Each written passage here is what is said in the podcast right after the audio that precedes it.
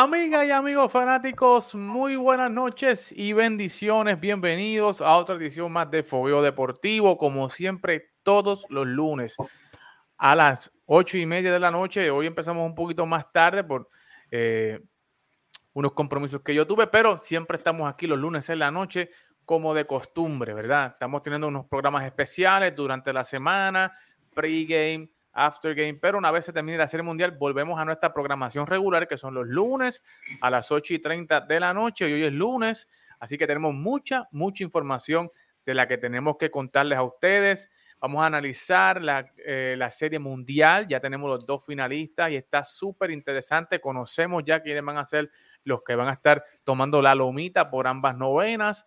También tenemos que analizar, óigame, ya comenzaron los rumores, comenzaron los jugadores a expresarse sus deseos, dónde quisieran estar. Algunos sí, otros se mantienen calladitos, ¿verdad? Y se mantienen un poquito viendo la movida, pero también ya lo que posiblemente puede ser una huelga inminente en las grandes ligas tiene fecha. Tiene fecha de inicio y hay que hablar sobre eso. Y para eso tenemos a Carlos. Carlos, bienvenido acá nuevamente a Tal Deporte. ¿Cómo te encuentras? Todo bien, todo bien. Eh, gracias por estar aquí de nuevo en, en Deportivo. Y nada, vamos, vamos a hablar un poquito de, lo que está sucediendo, de esta serie mundial, de estas noticias que están saliendo de, última hora. Correcto, eso es así, ya la gente se está conectando. Dele compartir, gente, dele share eh, a, esta, a este programa. Vamos a estar hablando, eh, como les dije, analizando posición por posición de ambas novenas, a ver quién tiene la ventaja, posición por posición en esta serie mundial, ¿verdad? Ya que es es la serie mundial, es la última serie y tenemos que analizar la profundidad y ver los últimos detalles, las cositas pequeñas, ¿verdad? Que a veces usted no ve o que a veces no ve por televisión y nosotros pues podemos eh, traerlas acá a la mesa. Escríbanos, coméntenos, dele compartir. Si usted tiene un amigo de usted que es un fiebrú del béisbol como nosotros, taguelo, tráigalo para acá, envíele el video para que se conecte con nosotros y escríbanos de dónde nos está viendo para saludarle, enviarle nuestro saludo y que pueda también ser parte eh, especial y parte importante de esta discusión. Ya está con nosotros Manuel Siaca, dice que la serie está emocionante. Sinceramente, eh, he visto ya fotos, los Bravos hicieron un show como que saliendo del, estadio para Houston. ¡Wow! Eh, fue como una pasarela, ¿verdad? Y, estuvo bien chévere, estuvo bien chévere y a la misma vez como que le va prendiendo el fueguito a uno, ¿verdad? De, la víspera de, la serie mundial. Eh, J.R. Abrams se viene bravo. En mi vida pensé que iba a querer que ganara Atlanta. y esto te lo está diciendo un fanático de los Yankees. Ay, papá. Reinaldo Rivera, Atlanta campeón, ese es JR, famoso JR. Eh, a Francisco Ruiz, saludito desde Houston. Vamos a ver si vamos a estar por ahí por Houston en la Serie Mundial. Así que eh, Pito González, Go Astros, desde Milwaukee nos está saludando Pito. ¡Wow! Así que dele compartir, dele like. Nosotros lo estamos haciendo otra vez, también a través de nuestras eh, redes personales. Eh, y vamos a comenzar eh, rápido, de inmediato, Carlos. Vamos a comenzar con el análisis porque tenemos mucha, mucha información en lo que es el día de hoy. Y vamos a comenzar, señores, con la, en el análisis de la Serie Mundial 2021. mucha información. Ya sabemos, ¿verdad? Que Fran Valdés y Charlie Morton van a ser los protagonistas eh, de ese primer partido mañana en la noche. Eh, así que, Carlos, te voy a dejar el primer turno. ¿Qué piensas ya, sabiendo ya eh, todos los detalles que sabemos? ¿Qué te parece esta serie mundial que comienza mañana en, acá en los Astros de Houston? Bueno, pues en primera instancia va a ser una serie bien, bien interesante y, de dos equipos que, sea, que no se habían enfrentado en una serie mundial. Recordemos que en años anteriores, pues, eh, los Astros eh, eh, pertenecían a la Liga Nacional. Así que, que, es la primera vez en, en, en, el ámbito de la serie mundial que, que comparten este escenario. Así que va, a ser, va a ser bien chévere. Ese picheo de, de, los, de los Bravos de Atlanta ha estado ahí toda la postemporada. el picheo de, de, los, de los Astros de Houston ha entrado en ritmo en estos últimos partidos, eh, ya cuando estaban cerrando la serie contra Boston.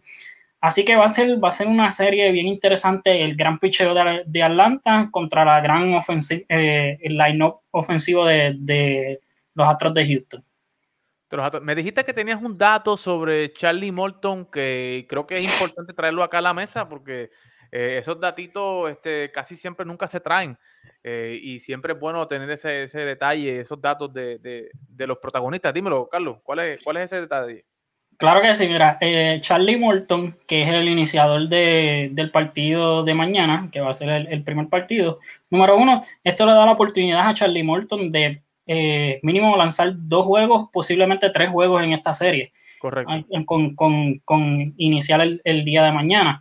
Y Charlie Morton se ha enfrentado desde el 2019, 2018-2019, se ha enfrentado tres veces a los Astros de Houston en la postemporada, para un total de 15 y dos tercios de entrada, donde tiene marca de 3 y 0 y solamente le han anotado una carrera en tres partidos que él ha lanzado. Wow. Así, que, Charlie Morton conoce muy bien eh, este equipo de los Astros de Houston. Vamos a ver qué, puede, si, si pues, eh, si esta vez corre la misma suerte o si, si Houston logra descifrar en la postemporada a Charlie Morton. Y recuerden que el dato, el dato viene, proviene, porque eh, Charlie Morton fue parte de los Astros de Houston, ¿verdad? Fue parte de, ese equipo eh, en los años 2016, 2017, luego va al equipo de Tampa y se enfrenta a Houston y ahora está como parte de los Bravos de Atlanta para nuevamente enfrentarse a Houston. Así que eh, por eso es el detalle y el dato tan importante porque eh, Charlie Morton eh, fue parte de ese, de ese núcleo, ¿verdad? Del equipo de los Astros. Era quien realmente, Carlos, cuando los Astros necesitaban un, un lanzador para un séptimo partido, a Charlie era que le ponían la bola en las manos. Igualmente en la Serie Mundial, en un juego decisivo, era Charlie Morton el que le ponía la pelota en las manos. Igualmente en Tampa, eh, cuando ese juego para eliminación, que tenían que sobrevivir, a Charlie era el que le ponían la bola en la, en la, lomita. Y hoy, pues, se anunció que Charlie Morton va a ser el lanzador abridor de esa Serie Mundial eh, el mañana martes. Así que, wow. Eh, dice acá Rodríguez Colón, wow, mucha gente escribiendo acá. Eh, mucho éxito, los veo desde Massachusetts. Wow, Massachusetts. Llevo mucho. Esa es mi ciudad, Boston. Eh, Francisco Ruiz, ¿cuándo llegan? Eh, puede ser posiblemente mañana. Mañana posiblemente podemos, puedo estar por allá o si no la semana que viene con el favor de Papá Dios. el miércoles, disculpa, el miércoles. Puede ser que el miércoles llegue por allá, si no la semana que viene. un saludito a Edward Flores. Eh, Betsy Santiago dice saludos desde PR, los fans número uno de Houston. Wow, Betsy Santiago, muy bien. Dice Reinaldo desde Patilla, Atlanta en cinco. Wow, usted se tiró ya al bote. Eh, Roberto Beltrán, saludos Houston ahí. Oye, ese es de la familia, Robert, ese es bueno de Macao allá. Eh, Milton Miró, vamos, Eddie, saludito a Milton. Espero que estés bien, caballito. wow, pero Carlos, eh, va a ser una serie interesante. Yo quería traerla aquí al análisis con ustedes, ¿verdad? Analizarlo este, posición por posición, ¿verdad? Ya, ya, esta es la última serie, ya de aquí no hay más nada. Eh, de aquí se va a decidir quién es el campeón. Y yo quería decir, ¿verdad? desmenuzar este análisis más detalladamente e ir posición por posición para ver qué equipo, según Carlos, y, ¿verdad? Y, este servidor y ustedes que nos van a estar comentando mientras estamos discutiendo eh, el análisis, ¿verdad? ¿Quién usted cree que tiene la ventaja en, por posición, ¿verdad? Eh, y vamos a empezar, Carlos, con la posición de receptor. Eh, Machete Maldonado es el receptor regular del equipo de los Astros. Travis Darnaud es el, receptor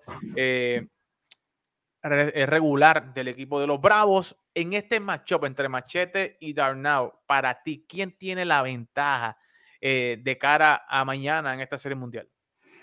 Bueno, yo creo que, en esta ocasión de Machete tiene la ventaja por, el, por, por lo gran, eh, por la gran labor defensiva que, él puede hacer.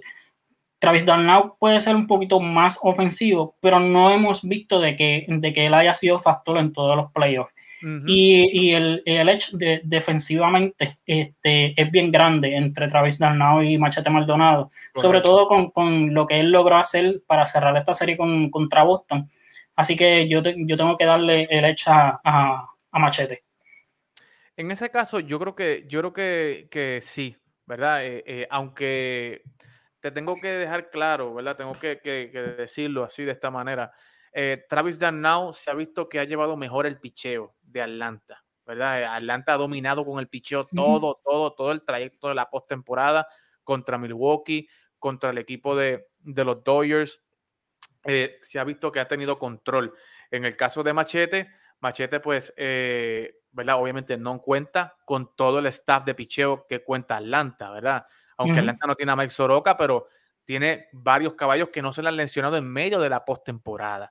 Que eso sí le ha afectado a Machete Maldonado, pero Machete ha hecho los ajustes y una, si una cosa ha hablado tanto los lanzadores como Fran Valdés, Luis García, los muchachos del bullpen, es que eh, Machete tiene un plan y ese plan se traza antes del partido y no se cambia durante el partido, ¿verdad? Es un plan que se mantiene ahí y que Machete tiene una gran, una gran capacidad para reconocer, leer los bateadores, eh, reconocer, eh, jugar, mirar el partido, estudiar, saber, ¿verdad? Qué picheo, en qué conteo se debe lanzar. Y yo, ¿verdad? Entiendo también que Travis Darnau tiene también esa capacidad, pero eh, yo creo que la capacidad defensiva de Machete, el brazo de Machete, la capacidad que tiene Machete para estar ahí on time en el partido, yo creo que y que esa experiencia de Machete que ya ha estado ahí en Serie Mundial es yo creo que se le va un poquito más por encima. Ofensivamente estoy contigo. Travis Darnau se lleva ofensivamente a Machete, pero yo creo que la veteranía de Machete, el estar en postemporada más, más tiempo que, que, que Darnau, yo creo que, que Machete eh, en este caso se lleva eh, este, este round. Que el público, que, los muchachos nos digan, ¿verdad? Eh, la gente en las redes que nos diga para ustedes quién, quién, quién es mejor en esa posición, si Darnau o Machete, o si usted entiende, ¿verdad? Que Darnau se lo lleva, usted póngalo ahí, ¿verdad? Nosotros pues le damos esa, esa ventaja a Machete Maldonado por lo que, ¿verdad? Carlos dijo y por lo que eh, eh, yo, ¿verdad? Le, estamos eh, argumentando aquí y poniendo sobre la mesa. en el caso de receptor, estamos los dos de acuerdo, ¿verdad? En que Machete es el que está al frente en esta, en esta ventaja. Dice Jonathan Albino, en defensa, Machete, eso nadie puede discutir. Estamos correctos, eh, eh, eh, estamos de acuerdo con eso. En la cuestión de la primera base, Carlos, yo creo que aquí hay dos buenos caballitos, son dos bateadores, pero yo creo que podemos llegar a un consenso en que hay un, ¿verdad? un ganador ¿verdad? Aunque Houston tiene un caballito, pero Atlanta tiene un caballo, ¿verdad? Julie Guriel, estamos hablando de Julie Guriel eh, por el equipo de los Astros y Freddie Freeman por el equipo de los Bravos. Carlos, eh, dime tu opinión y tu parecer ante este matchup entre Julie Guriel y, y, Freddie Freeman. Yo creo que, ahí también estamos de acuerdo. O sea, Freddie Freeman es el, el MVP de la pasada temporada y, un guante de oro en, primera base. Así que este un bateador zurdo que no le molesta tampoco batearle a los zurdos. Eh, un bateador fino, eh, batea para todos lados del parque. De verdad que, es, un tremendo, es un tremendo jugador, tremendo primera base. Yo creo que tiene que estar, en, eh, si no es el mejor, eh, entre los primeros, eh, entre los mejores primera bases en todas, en las ambas ligas, en la americana y la nacional. Bueno, Carlos, pero dime qué, jugador, qué primera base pudiera estar por encima de Freddie Freeman. O sea, Freddie es ahora mismo el MVP de la Liga Nacional. ¿Sabes qué, qué, qué, primera base de Liga Americana o Liga Nacional pudiera estar por encima, a tu juicio, que Freddie Freeman? No, quizás no, no haya ninguno que esté por encima pudiera pensar que hay algo cerca, cerca, no estoy diciendo de que esté por encima, un Matt Olson, que, es bien similar a Freddy Freeman, un buen guante en primera base y es un, gran bateador, eh, zurdo también, así que, por, ahí puede estar. Sí, no, yo creo que jugadores como, no sé, eh, Paul Goldschmidt, ¿verdad? Puede estar ahí cerca de, un Freddie Freeman, que es un tipo, ¿verdad? Que batea, que ha estado coqueteando con el MVP en sus años en Arizona, un José Abreu, también que es un bateador consistente allá en Chicago, eh, un Matt Olson que viene subiendo como la espuma, viene ganando popularidad y viene ganando adeptos eh, ante ¿verdad? la fanaticada y ante la prensa. Eh, pero, mano, o sea, Julie, mis respetos. O sea, Julie es un señor bateador. Julie es un tipo que hemos visto que la puede, le puede dar por cualquier lado, ¿verdad? La puede jalar hacia el jardín izquierdo, puede poner la bola, la pelota en juego hacia el jardín central.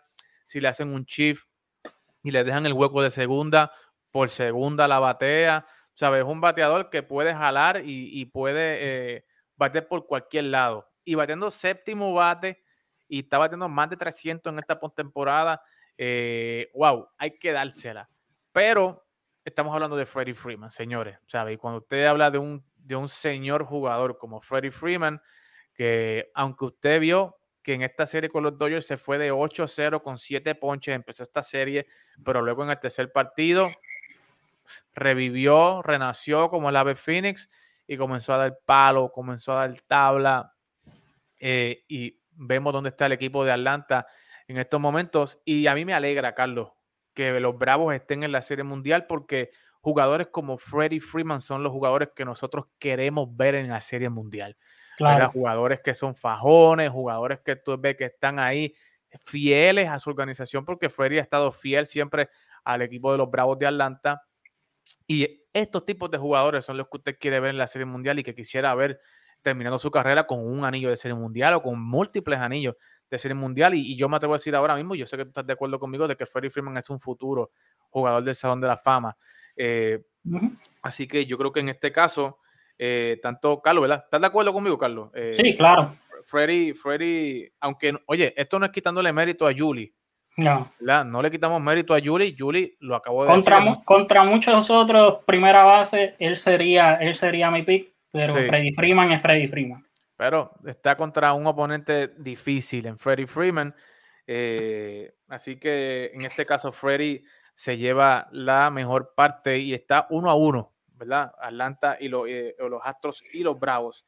Eh, en el caso de la segunda base, Carlos, está José Altuve por el caso de los Astros y está Ozzy Alvis en el caso de los Bravos de Atlanta. Dos jugadores bastante similares, son pequeñitos ambos. en el caso de Ozzy Alvis, batea ambas manos. José Altuve, ¿verdad? Pues está, batea la, la mano derecha Ambos son muy buenos defensivamente. Casi tienen el mismo rol, ¿verdad? Son ese primer bate, segundo bate eh, en sus respectivos equipos. Pero, eh, Carlos, ¿qué te parece este matchup entre Ozzy Alvis y José Altuve? Y para ti, ¿quién, quién, quién se lleva la ventaja en este matchup? Bueno, eh, yo le voy a, yo, yo, yo, voy a decir que José Altuve, pero la gran temporada que, ha tenido Ozzy Alvis, o sea, no, no lo podemos descartar. Ozzy Alvis tuvo una tremenda temporada y con el guante, eh, wow, con el guante es buenísimo. Sabemos de que José Altuve ha tenido sus problemas, tanto en este año como en, pasados playoffs, a la defensiva. A la defensiva. Eh, me, de, Alvis me, me ha gustado un poco más eh, que, que, él como que ha cambiado en, en la postemporada, ha cambiado como que su approach. No está tratando eh, a, los zurdos, él no está tratando de alar tanto la bola. Si le dan la bola afuera, él se está yendo con el picheo. Y eso es bien importante, porque entonces mantiene el, el inning vivo y, y, mantiene corredores en circulación para, para, los Bravos. No obstante, sabemos lo que, lo que José Altuve ha hecho ya en la postemporada, así que me tengo que ir con José Altuve. Correcto. Eh, esto es un matchup bien interesante porque mucha gente como que no le da el, el, vamos a decir, el prestigio, ¿verdad? O, o, el, o, el, lugar que se merece Ozzy Albi. Ozzy Albi es un caballo. Eh, es un caballo en segunda base. Ha sido consistente para este equipo de los Bravos de Atlanta. Es de esta cepa, ¿verdad? De los que salieron con Ronald Acuña, Ozzy Alvis, ¿verdad? Crecieron juntos, llegaron juntos a grandes ligas, eh, con Johan Camargo, Eh, y Ozzy no es un bateador de poder, ¿verdad? Como lo puede ser José Altuve, que pues, conecta cuadrangulares, ¿verdad? Tiene todo esta, ¿verdad? José Altuve fue MVP, Ozzy Alvis no ha sido eh, MVP, ¿verdad? Y por su tipo de juego no creo que, vaya a ser MVP. Eh, pero hay que darle mucho crédito a Ozzy Alvis. Es un vacuum defensivamente, ¿sabes? Es un tipo que se mueve y es como tú dices, un tipo que no da mucho palo desde cuadrangular, pero es un tipo que pone mucho la pelota en juego. Y no te eh, creas, eh, por lo que mencioné de la temporada que él tuvo, quizás el promedio no está ahí, porque lo que él batió fueron 259 este año, pero él sacó 30 pelotas y empujó 106 carreras. Así que, eh, la producción está ahí, la producción está ahí. Él, solamente tiene 24 añitos. correcto, correcto. Y no se olvide, o sea, el viejo es caribeño. O sea, o si Albi es caribeño, o si Albi es de por ahí de las islitas, de Curazao, no recuerdo bien eh, de, de, qué islita en específico es, pero es por ahí. De Curazao, Curazao. De Curazao, correcto. Eh, habla español y el tipo es un vacilón, pero Hmm. Eh, entrando, me, gusta porque es un tipo jitero, pone la bola en juego. Eh, lo que quiero decirle es que su primera opción no es sacarla de cuadrangular, sino le gusta poner la, bola, la pelota en juego. Es rápido, o sea, corre muy bien las bases. Pero, señores, José Altuve es José Altuve. Eh, ¿verdad? Y usted podrá decir lo que usted quiera de José Altuve por lo del año 2017, ¿verdad? Usted lo que quiera. Si se le respeta su opinión. Pero quitarle o negarle a José Altuve que es caballo, yo no llego ahí. ¿Sabes? Eh, José Altuve es caballo, lo he visto, lo vi en esa LCS sacando la pelota ante, Houston, ante Boston. Y señores, ¿sabe? ese chiquitito que usted ve ahí, ese chiquitito parece una hormiga atómica. Eh, José Altuve ha tenido por sus problemas eh, defensivos, me imagino, ¿verdad? Que ha estado un poquito tratando de ganar la batalla mental, ¿verdad? Con todo esto, como les he dicho, ¿verdad? Que en Houston se está hablando mucho de lo que es redemption, redención, redención, ¿verdad? Y ellos, ellos tienen eso en la cabeza eh, y quieren, no quieren fallar, ¿verdad? Y todo ese pensamiento, esa batalla mental, pues a veces los lleva a cometer ciertos errores, pero con el bate, José Altuve de inmediato arregla cualquier error. Y en este caso, eh, por la ventaja que tiene José Altuve en postemporada y lo que nos ha demostrado ya que puede hacer en octubre, yo tengo que darle esta ventaja a José Altuve. En este caso, así que, Carlos, ¿verdad? Con José Altuve nos vamos. José Altuve. José Altuve. Así que 2 a 1 domina el equipo de los Astros eh, al equipo de los, Bravos en lo que es posición. Eh, en el campo corto, Carlos, tenemos un mateo interesante porque son dos first pick, o sea, dos primeros picks en sus drafts. ¿Sabes? Duancy Swanson fue primer pick en su draft. Carlos Correa fue primer pick en su draft. ¿Verdad? Eh, Swanson fue primer pick en Arizona. Arizona lo cambia a Atlanta por Shelby Miller y yo no sé qué rayo más, ¿verdad? Y después Shelby Miller salió haciendo un paquete y 20 cosas. Eh, pero están ahí. Son dos, dos eh, round picks, pero yo creo que hay uno que se le lleva al otro, ¿verdad? Hay uno hmm. que claramente le lleva la, hmm. mucha ventaja al otro. Carlos, déjame saber tu opinión acerca de, estos dos eh, primeras selecciones eh, en su draft de Carlos Correa y Duancy Swanson, ¿verdad? Si es que hay mucho análisis en esto, pero quiero escuchar. Yo, creo que, aquí no hay mucho, no hay mucho que hablar. Yo creo que, Correa es, el mejor, es el mejor jugador. Eh, entre los dos. Eh, Dansby Swanson, eh, no se equivoque, él es muy bueno defensivamente y, él puede hacer el trabajo ofensivamente de acuerdo a, sus capacidades. No él, no, él no es un jugador de estar sacando bolas y eso, él puede, él, es más de contacto. Pero Carlos Correa lo puede hacer todo, de verdad que, es, es, top defensivamente y en la postemporada, Carlos Correa, Carlos Correa. Así que, Correa. Sí, no, definitivamente. Eh, aquí a mí, Joel Almodóvar Lebron, se saludo. Me gusta que estén hablando de Atlanta, pero difieren algo. El béisbol es béisbol. Y yo, esto estamos claros, ¿verdad? Estamos aquí analizando fríamente. Los números, es lo que hay sobre el papel. Lo que hay sobre el papel, ¿verdad? Una, podemos nosotros aquí decir lo que nosotros queramos y podemos irnos, qué sé yo, no sé, con José Altuve y puede ser que José Alvis tenga la serie de su vida, ¿verdad? Que eso, eso es lo bueno de este deporte, que puede pasar cualquier cosa. Al igual que nosotros podemos irnos con Carlos Correa y puede ser que Carlos Correa, no sé, entre en un slump, Dios quiera que no, pero que venga Swanson y tenga un, el temporadón, ¿ves? Eh, la serie, el temporadón.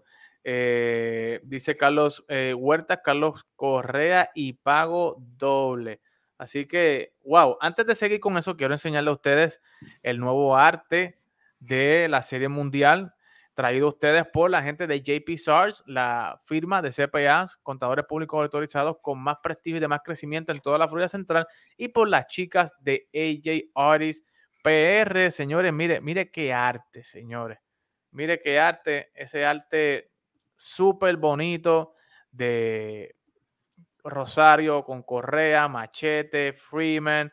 Wow, ¿sabe? Vaya a esta página, a esta página que usted ve aquí, a AJ Artist PR, dele like, dele seguir y para que usted vea todos los diseños que estas muchachas están haciendo, que estas chicas están haciendo en el deporte. Así que esta es nuestra promoción oficial de TAP Deportes para la Serie Mundial. Eh, ahí la puede ver. Gracias a JP Source y gracias a las chicas de AJ Artist PR. Así que gracias a ellas. Eh, vaya a su cuenta de Instagram, recuerde, y dele seguir y dele like a todas sus publicaciones. Dice Carlos Huertas, Carlos Correas y pago doble. Atlanta tiene mejor picheo. No hemos llegado al picheo todavía, pero vamos por, vamos por ahí. Vamos por ahí. Dice Carlos Colón, eh, la defensa es la clave de quien va a ganar, Dice eh, Carlos. Dice Carlos Huerta, qué bello.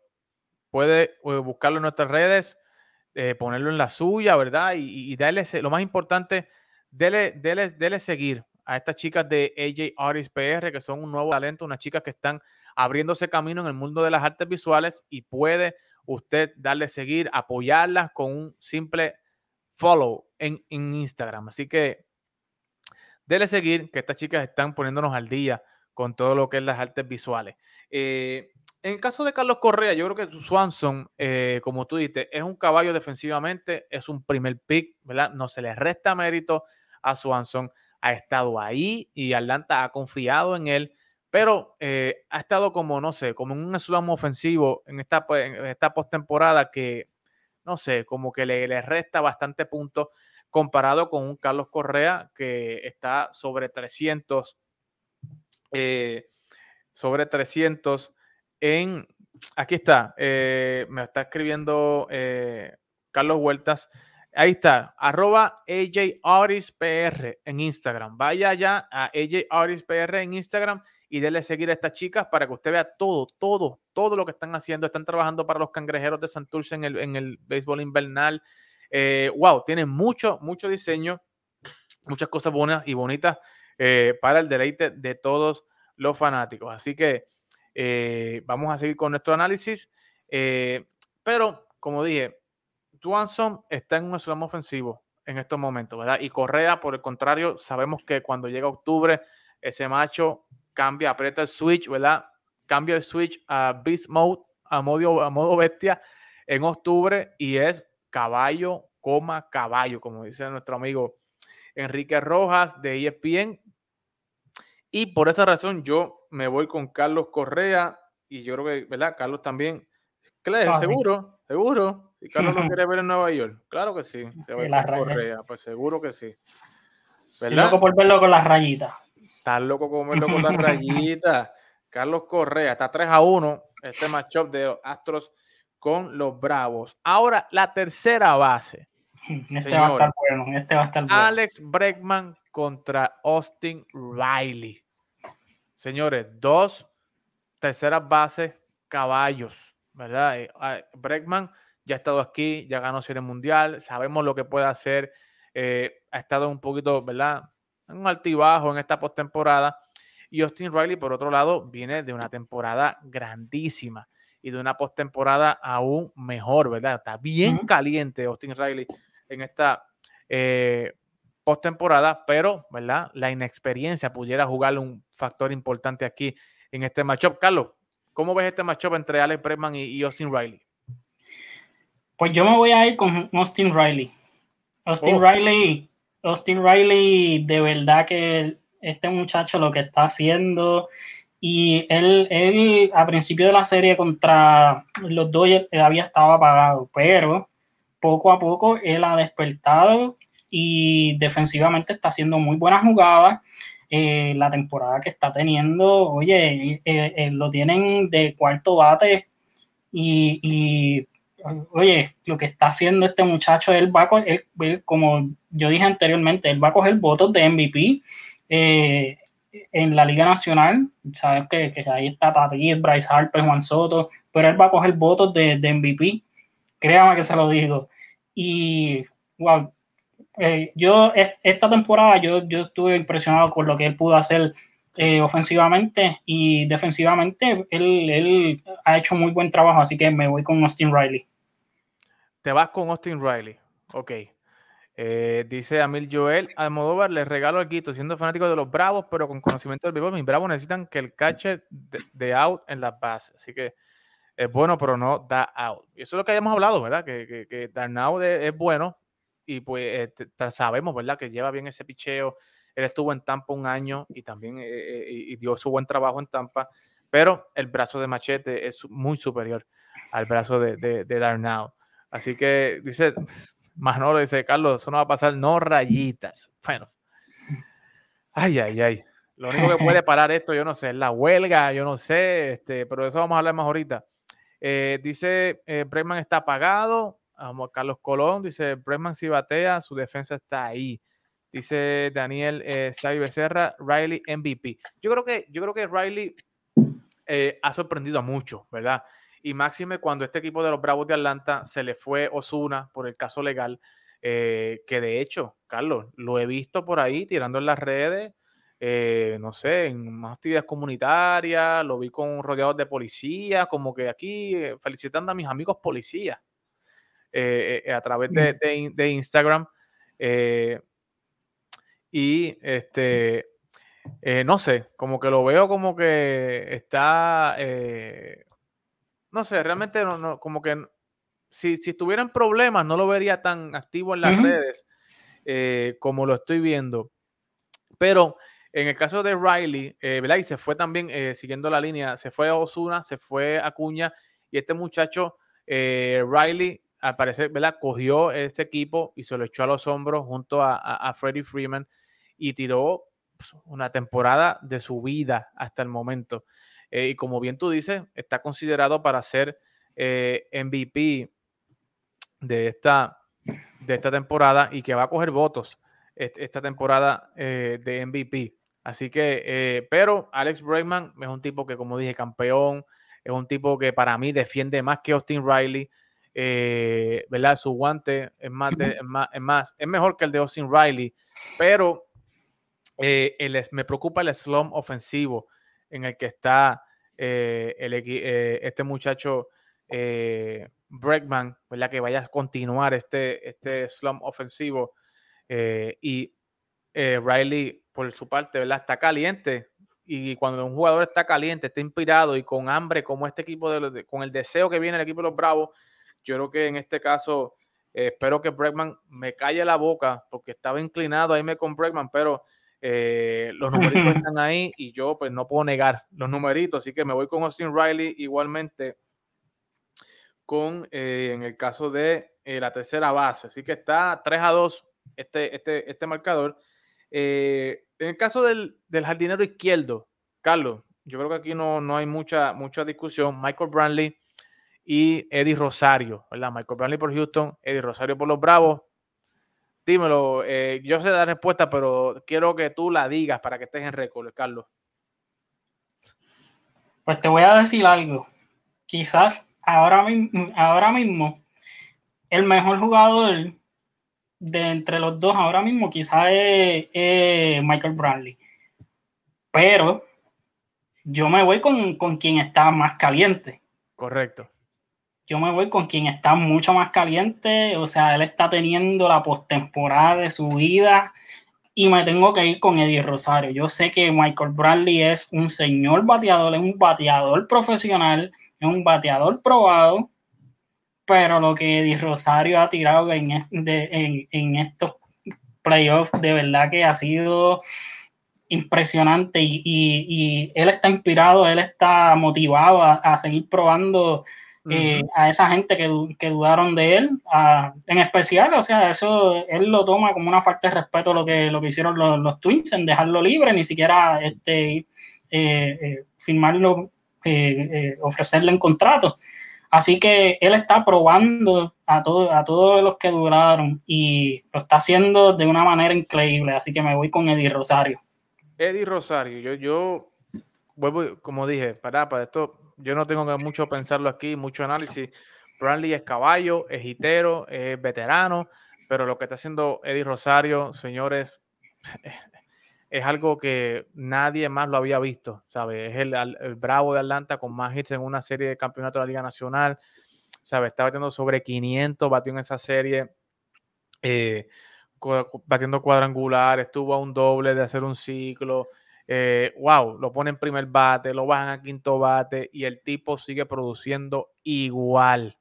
¿Sabes? E, el tipo está, no sé, el tipo está acá arriba, en otro planeta. ¿Sabes? El tipo está. Oye, no se equivoque, la gente que no se equivoque es de Michael Bradley. Michael Bradley es tremendo bateador, es un bateador fino, es un bateador.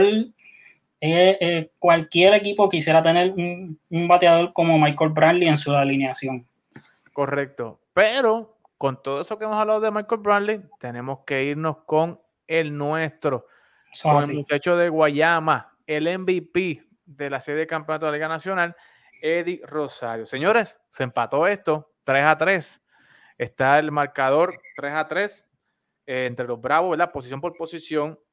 Los Astros, ¿verdad? Se llevaron el, receptor, la segunda base y el, campo corto, y los Bravos se han llevado la primera base, la tercera base y el jardinero izquierdo.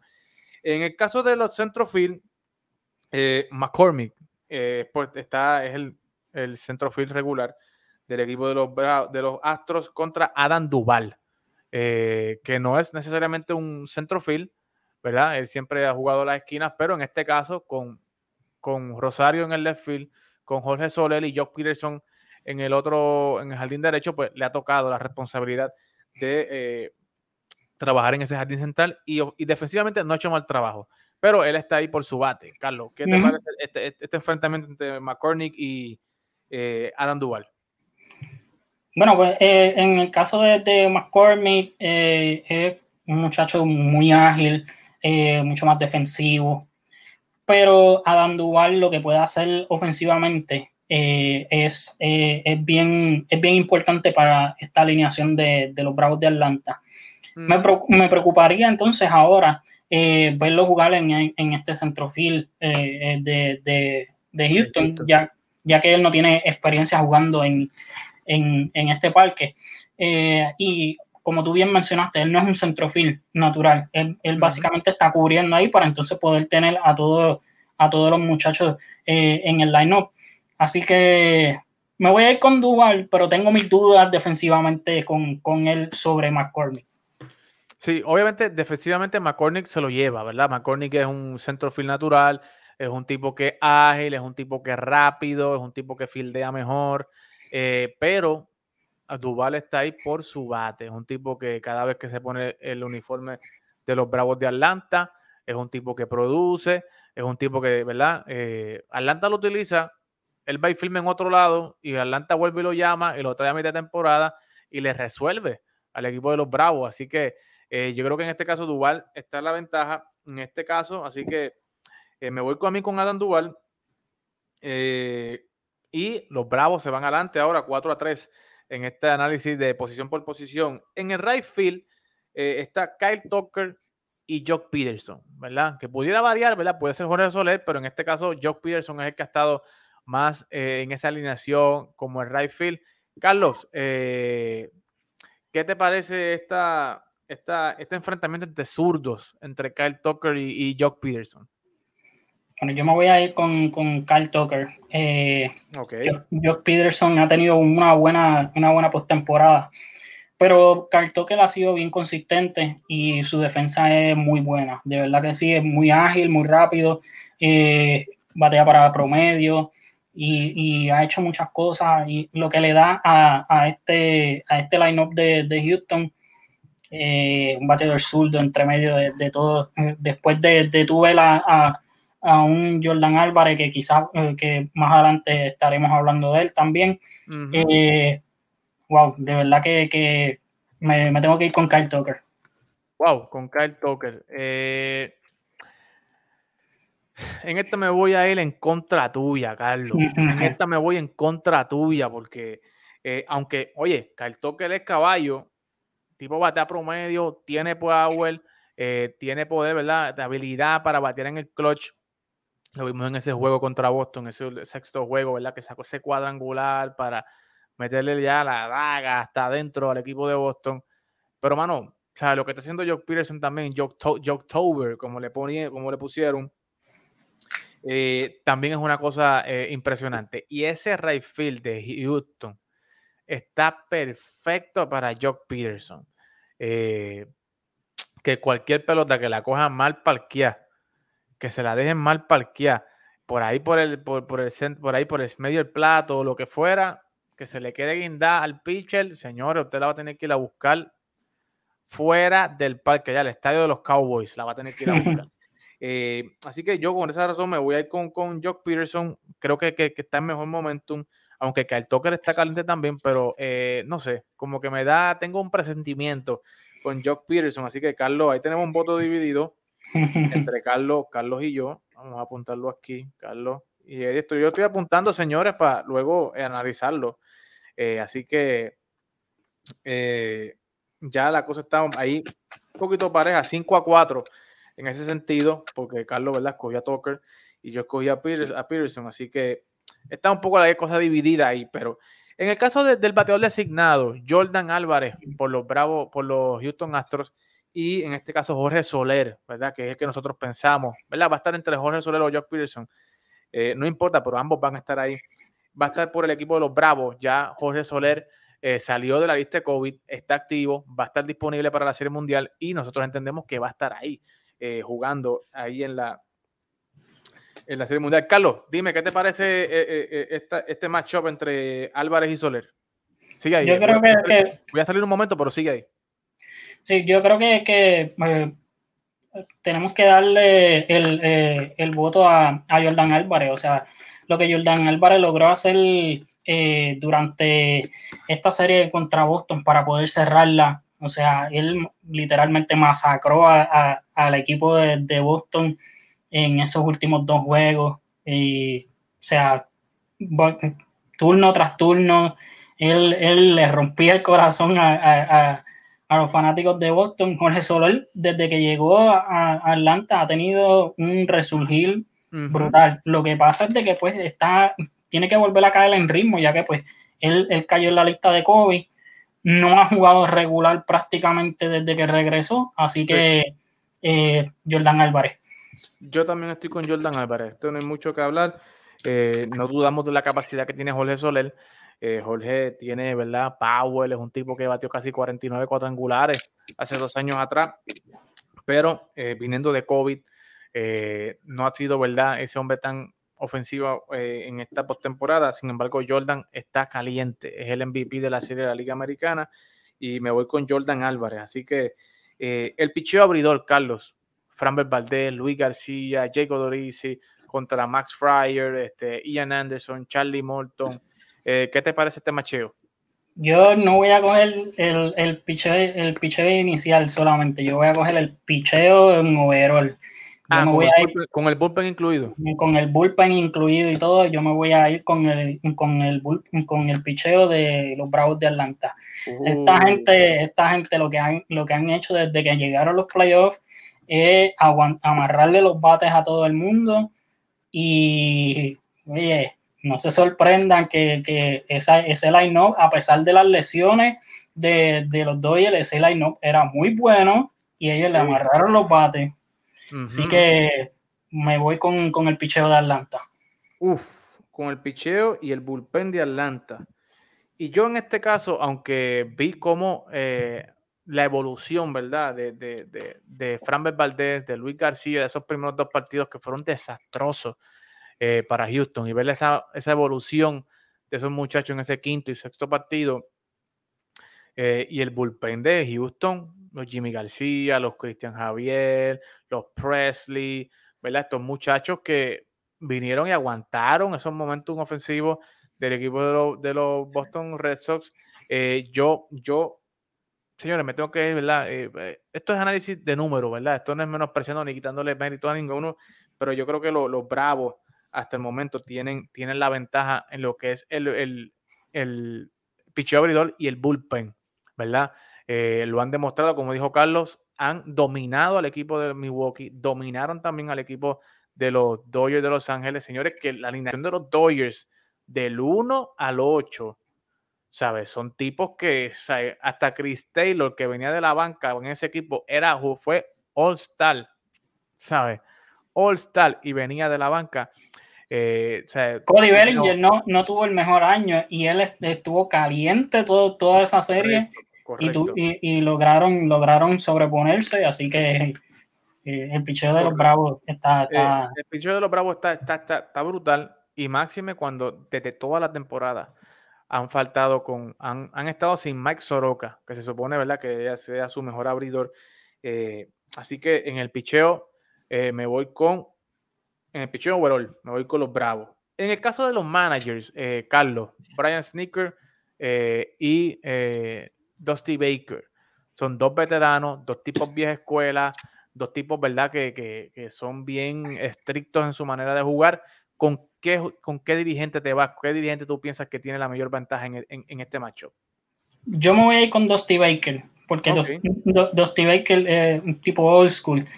Y esta es la primera vez que Dusty Baker viene, llega a una serie mundial, pero del lado de la americana. La otra vez que él vino eh, eh, fue con los gigantes de San Francisco en el 2002, con, cuando eh, participaron contra los Anaheim Angels. Y él conoce muy bien cómo es dirigir en, la Liga Nacional. Toda su, todos sus equipos previamente que él ha dirigido ha sido en la Liga Nacional, así que él sabe moverse. Cuando la serie cambie al parque de la Liga Nacional, él va a saber cómo mover sus fichas y cómo, cómo manejar, así que le doy el hecha a Dusty Baker. Yo estaba a punto de irme con Dusty, pero eh, mano, tengo que irme con Brian Sneaker. O sea, Brian Sneaker me ha demostrado en esta serie, mano, los ajustes que ha hecho, eh, como en ese último partido, ese sexto partido que traía Luke Jackson, que Luke Jackson fue un desastre en esa salida, trae al zurdo, eh, Matt Seck, ¿verdad? Y yo dije, mano, pero este tipo está loco, nos va a traer contra, este, contra Albert Pujol, un zurdo, Albert Pujol, y después con Sousa, y después viene Mookie Betts, este tipo está loco pero cuando usted vio ese repertorio de Matzek, que dominó, ¿sabes? Dominó a Albert Pujol, dominó a Steven Souza. Bueno, que Steven Souza no es que sea un bateador, wow, de, mucho, de meterle miedo, pero, eh, o sea, está en desventaja, está en desventaja, o sea, un zurdo contra derecho, y después dominó con tres rectas a Mookie Betts. Yo dije, diach, este tipo sabe lo que está haciendo aquí, tú sabes, y, y realmente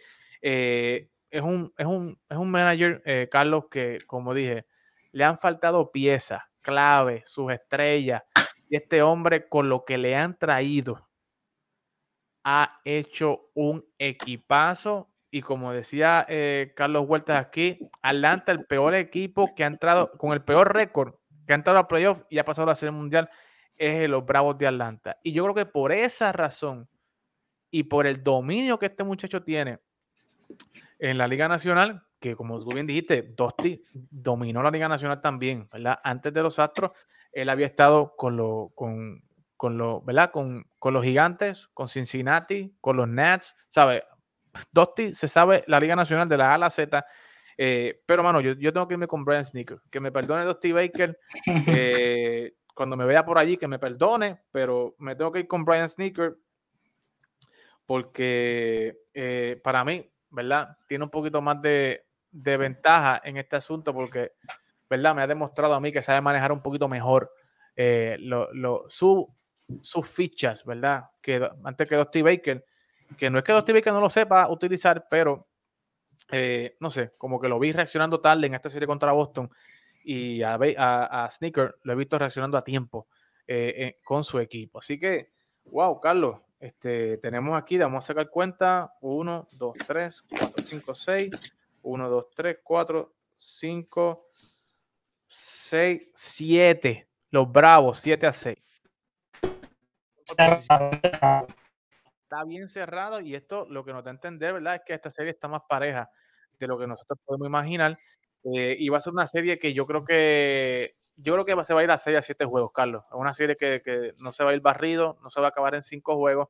Creo que es una serie que se puede ir hasta el máximo de 6 o 7 partidos. ¿Qué te parece eh, el pronóstico tuyo?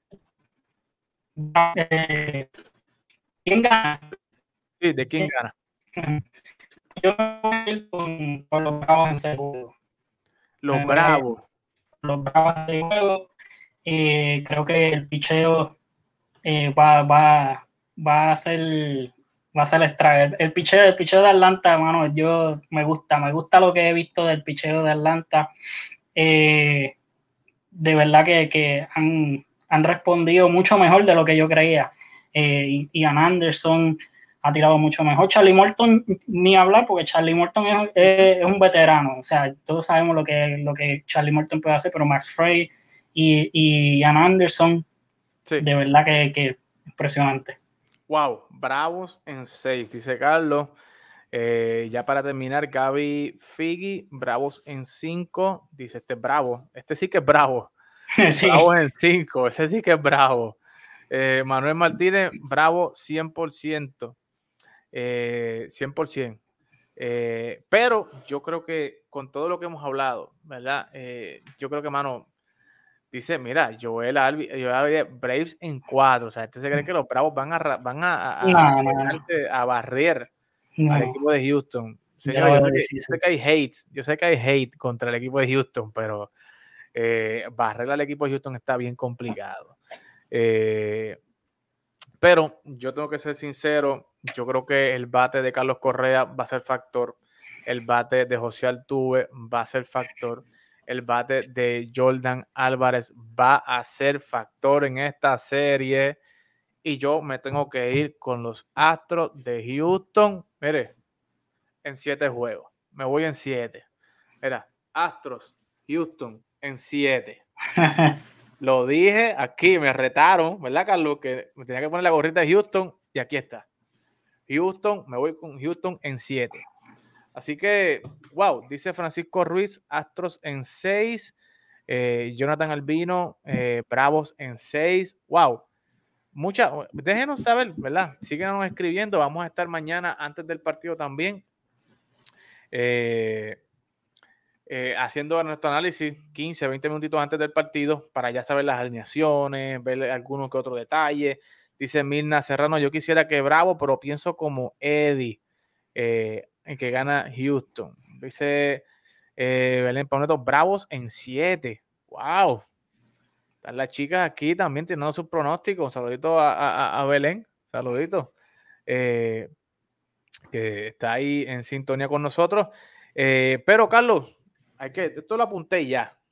Que está aquí, Bravos en 6 y yo, Astros en 7. ¿Verdad? Si nos guayamos, cualquiera de los dos, pues no sé. Pero eso dice eh, eh, Astros en 5. García Pon, Astros en 5, es que tiene un nombre complicado eh, ese muchacho. dice Steven Cruz, esa serie no se va a 7 juegos, Astros 4 a 2. No se va en 6, está bien, pero Houston dice Champion, Houston en 6. confío en la experiencia de Houston, dice Francisco Ruiz. Eh, yo la Biblia por poco le damos chiva a los Dodgers, pero se perdió ese tercer votado. Le, podemos dar chiva a los Astros. Vamos a ver, vamos a ver. Eh, esto, esta serie mundial, señores, ya la serie pasada pasó, pero eh, dice Jonathan Albino, la experiencia no es todo. Mira los Dodgers. bueno, sí, eso sí, pero no sé. Jugar acá es, es otra cosa. O sea, jugar acá es otra cosa y estos muchachos eh, llevan 6, 7 años juntos jugando postemporada y, y, y es, complicadito. O sea, es complicadito. Oye, no estamos quitándole mérito. Yo no le estoy quitando mérito a los Bravos. Si ganan los Bravos, mano, contentísimo con Eddie, con Freeman y con todos los muchachos, ¿verdad? Y si yo creo que si gana Houston, yo creo que, que, Carlos estaría súper contento, ¿verdad? Con que Carlos Correa tuviera una segunda sortija, Machete, ¿verdad? Por eh, Alex Intrón, Joe Espada, ¿verdad? Y este grupo de muchachos boricua, ¿verdad? Eh, ustedes saben que Carlos es yanquista, ¿verdad? Lamentablemente, nadie es perfecto en este mundo. Este, y yo soy bostoniano, ¿verdad? También, que nadie es perfecto en este mundo. ¿verdad? Pero, eh, eh, o sea, no es que tenemos aquí dedos atados con Houston o con los Bravos, sino que eh, tenemos nuestra particularidad este, y tenemos nuestra opinión ¿verdad? acerca de esta serie. Y Carlos se va con los Bravos en 6 y yo me voy con los Astros en 7. Así que, señores, tenemos varios temas más. Queríamos hablar, ¿verdad? De, de, de los comentarios de Rizzo, que se quiere quedar en los, en los Yankees de Seager que se quiere quedar en los Dodgers, de Schwarber que le encantó estar en Houston y que está diciendo que está todo oídos con el equipo de Boston. Igualmente la huelga, que ya para diciembre 2 pudiéramos comenzar a ver una huelga, las implicaciones de esta huelga, pero yo creo que eso podemos hablar, tocarlo mañana, Carlos, en la previa del partido, porque ya, ya, ya estamos un poquito pasaditos de tiempo, pero eh, son temas importantes que hay que discutir y que hay que eh, ver porque esa huelga pudiera congelar lo que es la agencia libre, pudiera atrasar lo que es eh, eh, el inicio de los sprint trainings, pudiera retrasar las firmas, ¿verdad? De estos grandes nombres que se pudieran quedar sin trabajo hasta más largo de lo que es, regularmente se supone que estén en la agencia libre. Así que, Carlos, muchas implicaciones, muchas cosas que hay que discutir con esto de, de, de la huelga, pero lo podemos discutir mañana eh, con los muchachos en la previa. Así que, Carlos. Claro, y, uno, y una, una, una, cosa va atada de la otra, la agencia con, con, con la huelga. Así que. Exacto, sí que realmente eh, una cosa va atada de la otra, pero que nosotros no quisiéramos ver otra, una huelga. O sea, nosotros quisiéramos ver una huelga, eh, sería la primera huelga en 26 años y no, o sea, no, no, no, no, estamos para eso, tú sabes, nosotros queremos ver acción, esta agencia libre va a estar cargada, súper buena, súper entretenida y lo menos que queremos ver es que haya una paralización de los trabajos en MLB. Así que, señores, esta cobertura, recuerde que es traído a ustedes a través por las manos y gracias a JP Search, la firma de contadores públicos autorizados con más credibilidad y con más crecimiento en toda la Florida Central y por las chicas de AJ Artist PR, que son las chicas que nos están, mire, poniéndonos al día con estos artes de la Serie Mundial, de los jugadores del partido, ¿verdad? Eh, y todo lo que usted está viendo relacionado a la postemporada en TAP Deportes es gracias a estas chicas de AJ Artist PR que las pueden seguir a través de su página de Instagram, AJ Artist PR, como usted puede ver ahí en pantalla, AJ Artist PR, arroba AJ Artist PR en Instagram. Dele seguir que con darle seguir con un clic, usted está ayudando a estas chicas a abrirse paso en el mundo de las redes sociales y en el mundo de las artes visuales. Usted va a poder ahí ver bellezas de artes de estas chicas de AJ Artist PR, que son las que están pimpeándonos la página de Tap Deportes. Así que, Carlos, será hasta mañana. Nos vemos mañana para seguir analizando todo esto de lo que está pasando, señores, en el loco mundo del deporte. Nos vemos mañana, señores. Cuídense.